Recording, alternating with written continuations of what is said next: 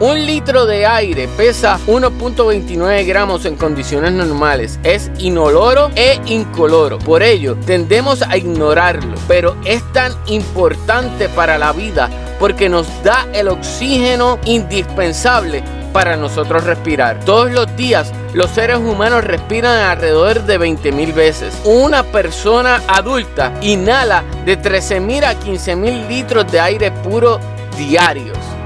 Y esto me lleva a pensar sobre lo que dice en Efesios 2.2. Ahí determina que Satanás es el príncipe de las potestades en el aire. Y yo no sé qué hay en tus aires.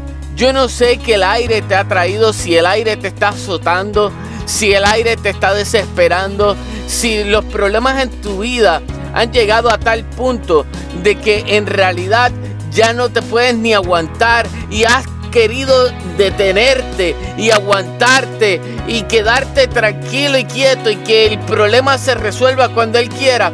Pero sabes, en Lucas capítulo 8 vemos un Jesús donde estando en la barca le dijo al aire detente, le dijo a la tempestad, para, detente ya.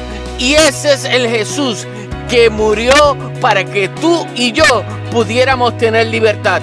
Así que hoy tranquilo y tranquila, porque Jesús está contigo. Y hoy Jesús se levanta en la barca y le dice al viento, detente. Y hoy tu viento comienza a moverse y vas a ver la luz del sol una vez más. No te desesperes porque Dios está contigo. Este es quien te habla, es tu hermano y amigo José Alberto Jiménez